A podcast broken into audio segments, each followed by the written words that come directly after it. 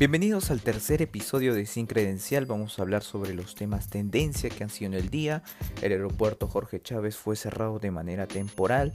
Nicolás Maduro retuvo a un equipo periodístico de Univisión. Las lluvias azotan el país, específicamente en el norte. Sullana ha soportado varias horas de lluvia y ha inundado varias de sus calles. Melgar puede hacer historia esta noche, puede meterse, puede seguir avanzando en la fase de eliminación de la Copa Libertadores. Y finalmente hablaremos sobre la actuación de las peruanas en Viña del Mar, Susan Ochoa y Nicole Pitman. Bienvenidos, esto es Sin Credencial y empezamos con nuestro primer bloque.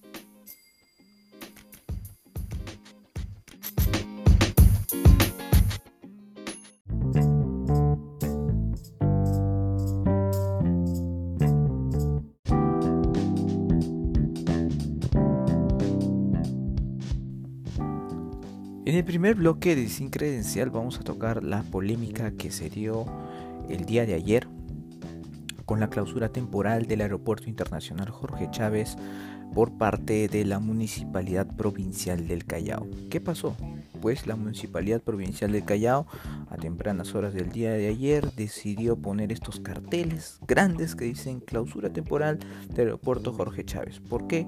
Porque no había cumplido con una disposición que ya había sido notificada de poner unos carteles donde se menciona que en este lugar está prohibido todo tipo de discriminación. ¿Por qué pasó esto?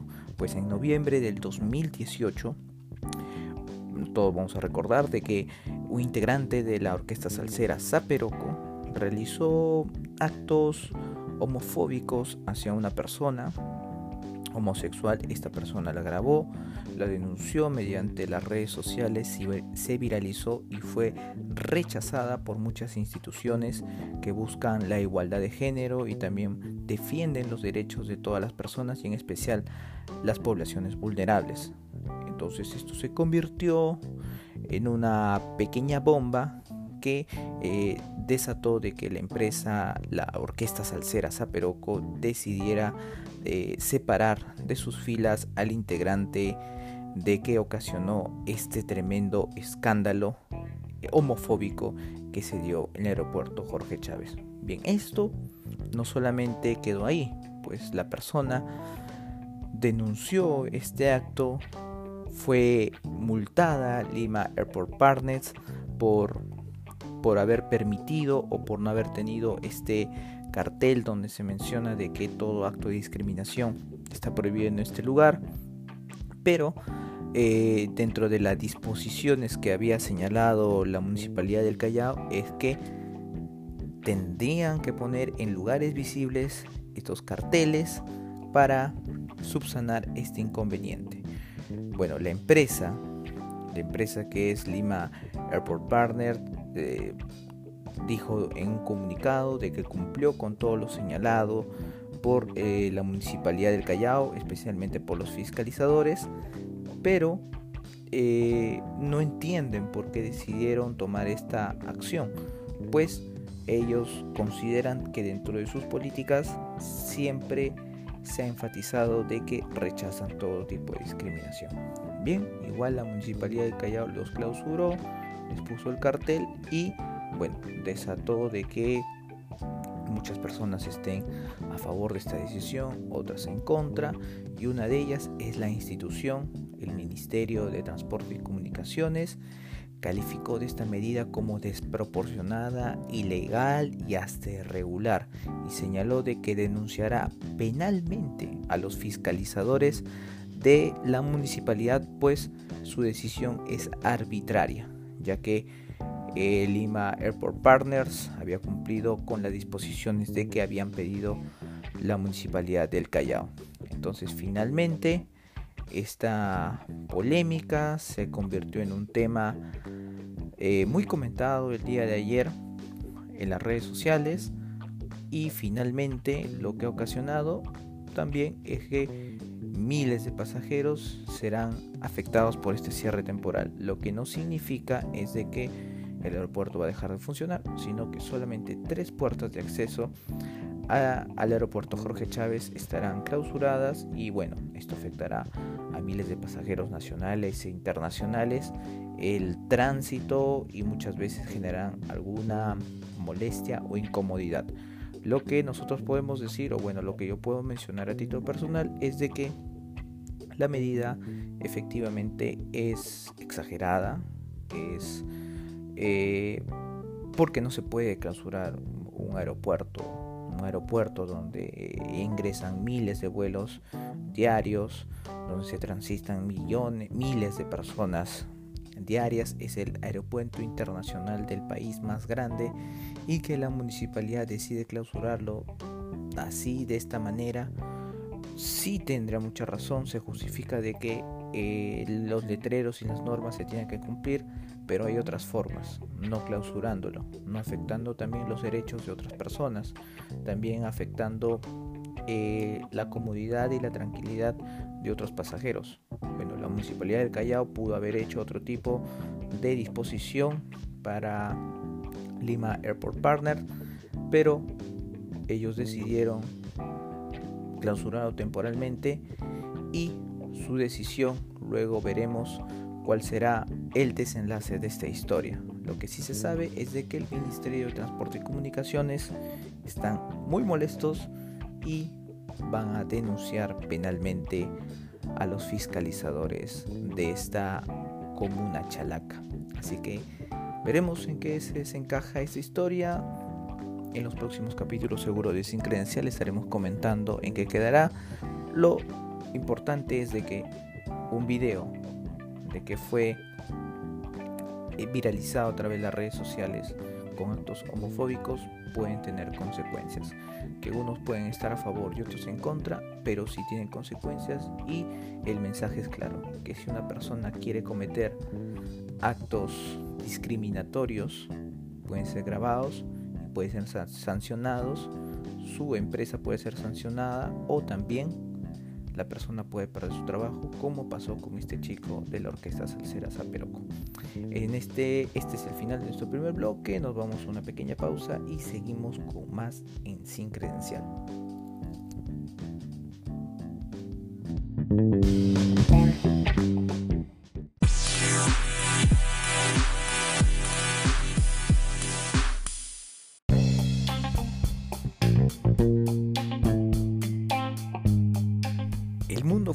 Fue testigo como la ayuda humanitaria que había sido entregado de, Estados Unidos para el pueblo venezolano fue quemada por los soldados de Nicolás Maduro, un acto que fue rechazado y repudiado por la comunidad internacional. Eh, algunos videos que circularon a través de las redes sociales se vieron como estos paramilitares, el grupo armado de Nicolás Maduro, persiguieron a las personas, incluso asesinaron a algunos de ellos por solamente intentar ingresar alimentos, medicinas al pueblo venezolano que tanto lo necesita, que día a día su pueblo lucha para recuperar la democracia. Bueno, en esta todo esto lo que hemos visto en las cadenas internacionales desencadenó de que el presidente interino de Venezuela, Juan Guaidó, decidiera asistir a la reunión del Grupo de Lima que se realizó en Colombia. Este Grupo de Lima que fue creado en nuestro país por el expresidente Pedro Pablo Kuczynski, impulsado por el expresidente Pedro Pablo Kuczynski, eh, sesionó el día de ayer en Colombia, donde decidieron que la transición a la democracia en Venezuela debe ser conducida por los propios venezolanos pacíficamente especialmente apoyada por los medios políticos y diplomáticos sin uso de la fuerza. Entonces a esto se bajó un poco la tensión a nivel internacional, pues se creía de que en este grupo de Lima se decidiría de que habría algún tipo de intervención militar en Venezuela para sacar finalmente del poder a Nicolás Maduro. Un pedido de que no descarta el presidente interino de esta nación, que es Juan Guaidó, no descarta de que hay una intervención militar, pues su pueblo aduce de que lo necesita, pues Nicolás Maduro tiene secuestrado a muchas instituciones y para este mandatario joven de 35 años, la única vía para que puedan recuperar su democracia es la intervención militar. El Grupo de Lima ha señalado por el momento de que la transición debe ser de manera pacífica.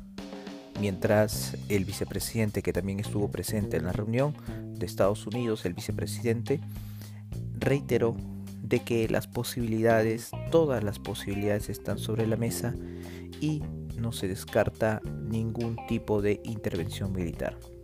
Pero los países latinoamericanos que asistieron, como Argentina, Brasil, Canadá, Chile, Colombia, Guatemala, Honduras, Panamá, señalaron de que la transición debe ser democrática y pacífica.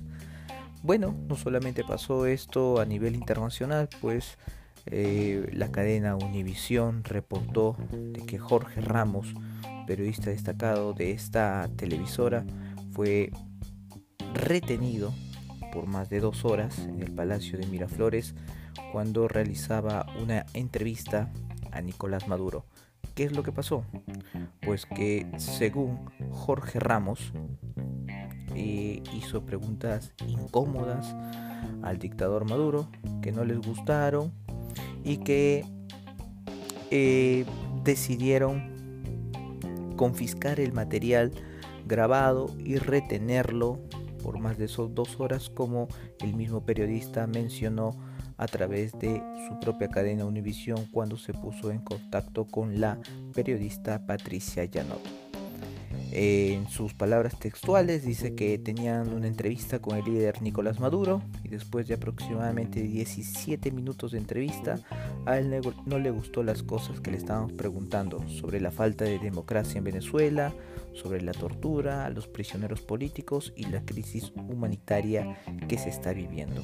Algunos portales mencionan de que lo que, lo que desató la furia Maduro fue de que este periodista le enseñó como un joven estaba hurgando en la basura y encontró un tipo de alimento y estaba comiendo de ese lugar.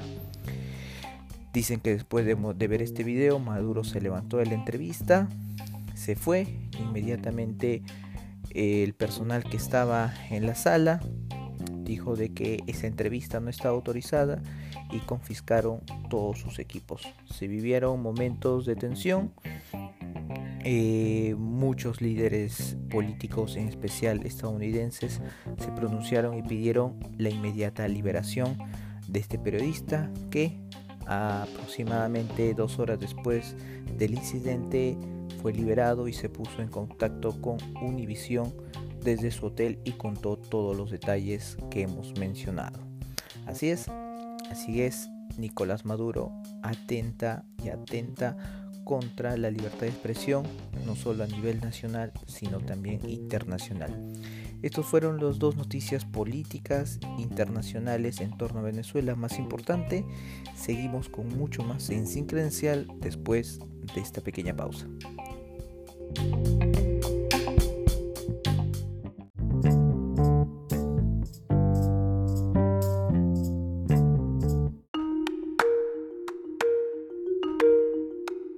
Lima amaneció con una lluvia moderada. Lo que sí preocupó es de que estas lluvias podrían desencadenar algún tipo de huaico o deslizamiento tanto en la zona de Chosique y Chaclacayo. Bueno, así fue la historia.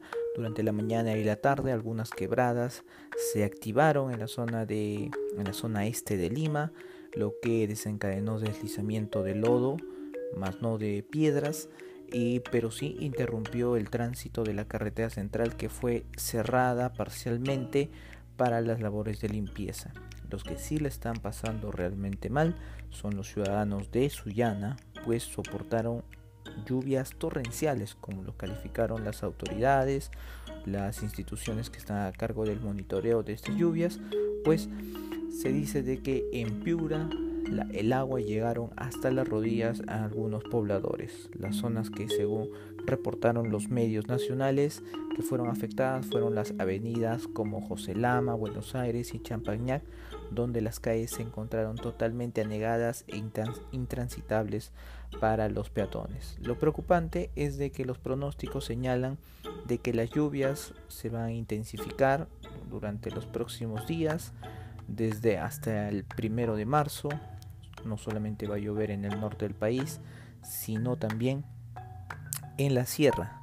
Y también los pronósticos mencionan de que las lluvias se podrían dar también en la capital, o sea, en Lima, y esto preocupa, preocupa a la población de Chosique y Chaclacayo, pues temen de que exista algún tipo de huaico. Lo que sí podemos decir es de que nuevamente eh, nos agarra el huaico con los pantalones abajo, la inacción del gobierno y la poca inoperancia de algunas instituciones.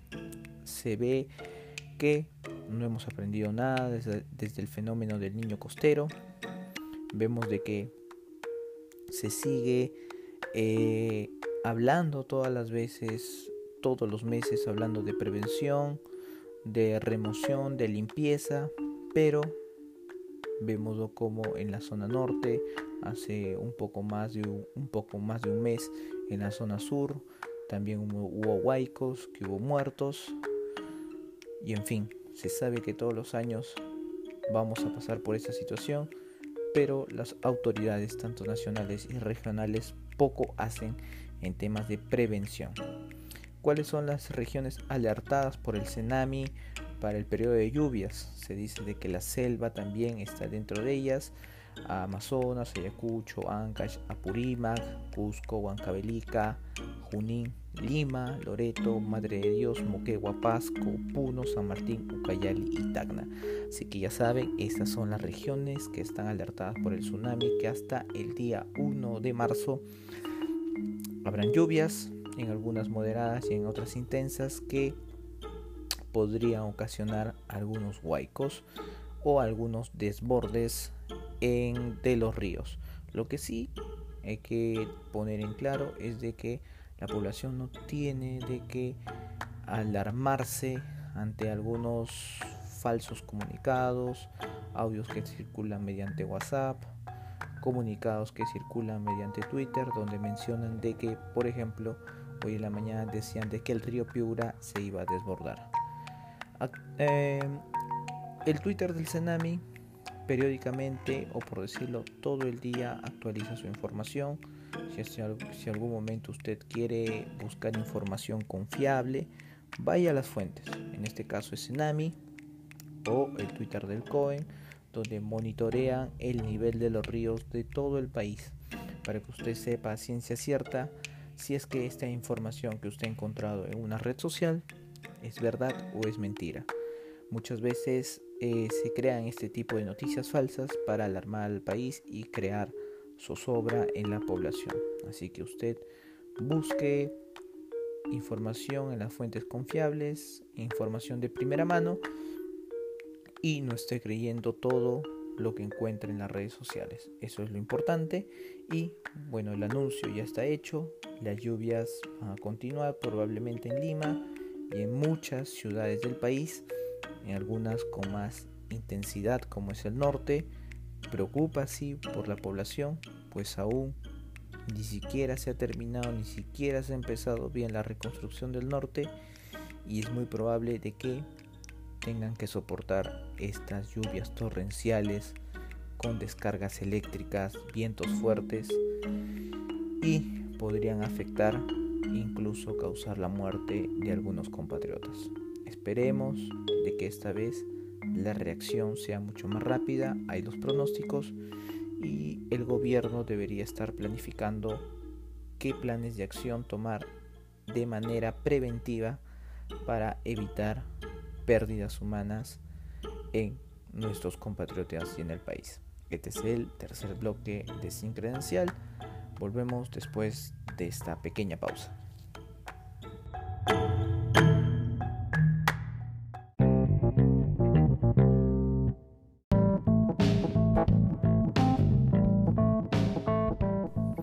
Entramos al bloque deportivo de Sin Credencial y vamos a hablar sobre que Belgar podría ser historia esta noche, pues a las 7 y 30 de la noche va a chocar contra el Caracas FC en Venezuela en el partido de vuelta por la Copa Libertadores. Si es que el equipo arequipeño vence por la mínima cantidad o por un empate, se estaría clasificando a la fase de grupos de la Copa Libertadores 2019. Todo un logro que conseguiría el equipo rojinegro, pues por primera vez en su historia mediante esta fase eliminatoria que existe en la Copa Libertadores ingresaría el equipo Domino eh, luego de obtener resultados favorables eh, previos a su participación en la fase de grupos. En el último partido ante Caracas FC se impuso a 2 a 0, un partido realmente muy con muy buen fútbol que mostraron los arequipeños. Ahora veremos cómo planta el equipo el profesor Jorge Pautazo en Venezuela. Eh, aún las alineaciones no están confirmadas, pero probablemente el equipo de Melgar repita la misma que ha utilizado en Lima para llevarse la victoria ante el equipo venezolano. ¿Qué pasaría si Melgar empata o gana por 1-1-0? estaría entrando a la fase de grupos, integraría el grupo F y ahí estaría acompañado por Palmeiras de Brasil, San Lorenzo de Argentina y Junior de Barranquilla.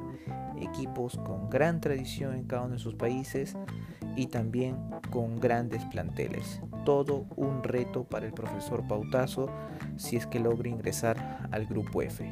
Lo que esperemos es de que no pase la maldición de los clubes peruanos o de los equipos peruanos en torneos internacionales.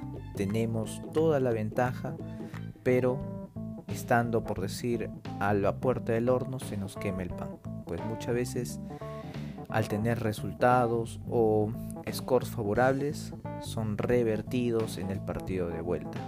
Bueno, Melgar ha mostrado ante la U de Chile, equipo de gran tradición en el país del sur, mantener el 0-0 en un estadio realmente complicado, con mucha personalidad los jugadores de Melgar. Veamos de que de repente la historia se pueda repetir en Venezuela y puedan imponerse sus 2 a 0. Entonces, hoy todos tenemos que ser Melgar, todos tenemos que ponernos la camiseta rojinegra para que un equipo peruano, un, un equipo peruano ingrese a la Copa Libertadores. Un, equipo más, por decirlo, un equipo más porque ya Cristal, Alianza están en la fase de grupos y solamente se espera el inicio del torneo como se tiene acostumbrado en el mes de marzo. Así que 7 y 30 de la noche, Fox Sports es el que pasará el partido de manera en vivo. ¿Qué dicen las casas de apuestas? ¿Qué dicen las casas de apuestas? Eh, todas de manera unánime dicen de que Melgar va a ganar, seguido de que habrá un empate y finalmente una victoria del Caracas FC. El gran favorito de las casas de apuestas y sobre el papel por el resultado es el equipo del profe Pautazo. ¿Cuál sería la alineación de Melgar? Bueno, como lo habíamos mencionado, repetiría el once inicial que se dio en Arequipa. Carlos Casena en el arco, Giancarlo Carmona en la defensa, junto a David Villalba, John Narváez y Carlos Neira. En el medio estarían Joel Sánchez, Hidoshi Arakaki, Alexis Arias, Ángel Romero, Johnny Vidales y en la delantera estaría Bernardo Cuesta. Esperemos de que este equipo peruano logre su clasificación al grupo F de la Copa Libertadores. Sería todo un logro y una alegría para el país. Y bueno, también adelantando un poco de la información que se vendrá en el día de mañana en el siguiente podcast, hablaremos toda la previa del Real Madrid-Barcelona, un nuevo choque de estos grandes de España, donde se enfrentarán por las semifinales de la Copa del Rey. ¿Quién ganará? Las casas de apuestas están casi parejas, pero le dan el favoritismo al Real Madrid.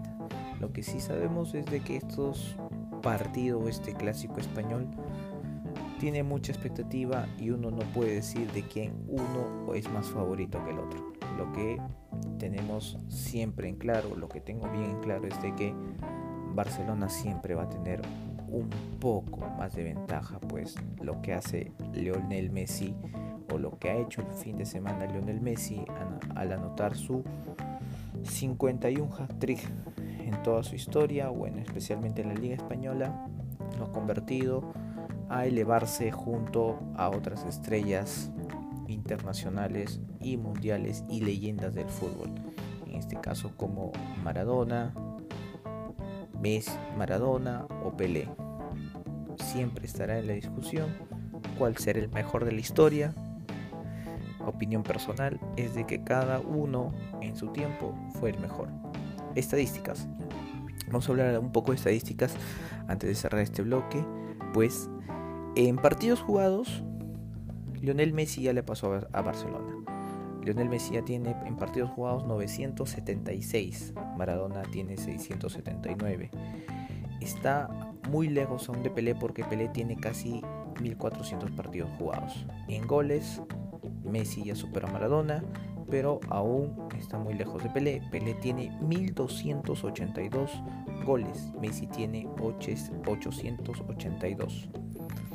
En promedio de goles por partido, el argentino, que tenemos toda la fortuna de verlo aún jugando al fútbol, tiene el 0.89 de promedio de gol por partido, superando a Pelé que tiene el 0.86 y Maradona que tiene el 0.48.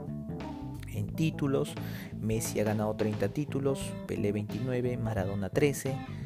En distinciones individuales, bueno, ahí sí la pulga se lleva de encuentro a, los otros, hasta las otras dos leyendas, tanto Pelé y Maradona, tiene 39 distinciones individuales, todo un récord. Y en rendimiento, según estas estadísticas que hemos encontrado en internet, Lionel Messi tiene un 87% de rendimiento frente a un 65% de Pelé y un 49% de Maradona. Si es que vemos de que casi Lionel Messi está aún tiene tiempo que quizás de, de igualar en algunos récords a Pelé, a otros ya los ha pasado, pero la gran polémica está en las copas del mundo. Pelé tiene tres copas del mundo, Maradona tiene uno y Lionel Messi cero muchos críticos de Messi, bueno, muchos críticos eh, deportivos mencionan de que si Messi no gana un mundial, no se va a convertir o no va a superar a la leyenda de Maradona. Personalmente, opino de que Lionel Messi ya superó a Maradona por muchos factores, pero principalmente por lo deportivo, que también tiene que ver lo personal. Y Maradona hace mucho que dejó de ser un modelo deportivo, por todos sus excesos que ha cometido, no solamente en el pasado, sino también en la actualidad. Bueno, con esto llegamos al fin del bloque deportivo y volvemos con el último bloque del programa.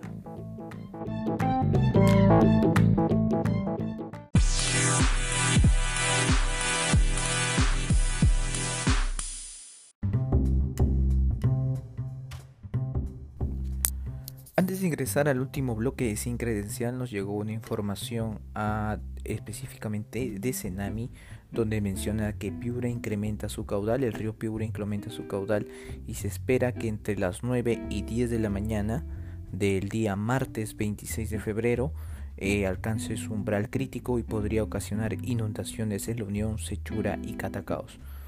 Preocupación en el norte del país, las lluvias han producido de que el río Piura se incremente, así que tenemos esta información que mediante estamos grabando en la madrugada del martes, nos ha llegado esta información de que probablemente haya desbordes del río Piura en estas zonas que hemos mencionado. Seguro en el siguiente podcast, en el episodio 4, estaremos comentando sobre las lluvias que azotan a todo el país. Y bueno, para finalizar este tercer episodio, hablaremos sobre la presentación de las peruanas en Viña del Mar, Susan Ochoa y Nicole Pilman. Antes de ingresar a todo eso, comentar un poco de que hubo toda una polémica, pues eh, Nicole Pilman a través de sus redes sociales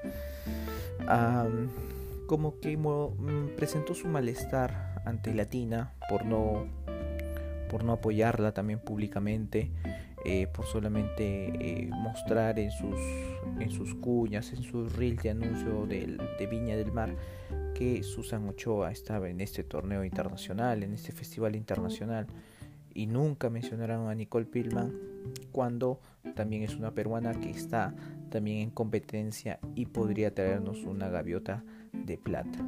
Pues las decisiones de Latina son netamente comerciales. Nicole Pillman no es su figura, Susan Ochoa sí lo es porque ha participado en varios surrealities, pero eh, muy mal pues la decisión de Latina, ¿no? De, de, simplemente apoyar a una de ellas cuando hay dos peruanas en juego. Se ve muy mal pues, ¿no? Muy mal, muy mal de que te apoyo a ti porque eres de, de mi canal o eres de mi de, de, mi círculo y a ti, bueno, a ti que te apoyen los otros medios, ¿no?